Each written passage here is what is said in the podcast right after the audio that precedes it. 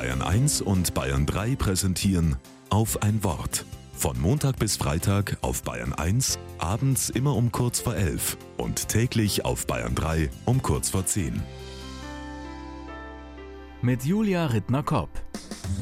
Ein Sommerabend. Im Hof sind Stehtische verteilt, weiße Tischtücher, Blumendeko, ein paar große Glaskaraffen gefüllt mit Leitungswasser, Käse, Brot, Oliven und jede Menge Prosecco ist kaltgestellt. Wir feiern ein Fest. Die Gäste begrüßen sich. Ich gehe von einem zum anderen. Das Tablett mit den Gläsern leert sich. Schließlich haben alle ihr Glas in der Hand und wir stoßen an. Gläser klingen, glückliche Gesichter. Prost. Da fällt mir auf, einige haben gar keinen Prosecco im Glas, sondern Wasser. Ich schaue mich um, ob wir die Flaschen vergessen haben. Nö. Und dann sehe ich, wie zwei Kolleginnen ihre Sektgläser neu füllen mit Leitungswasser. Die meisten trinken klares Wasser. Und das schaut edel aus im Sektglas. Genauso edel wie der feine Prosecco.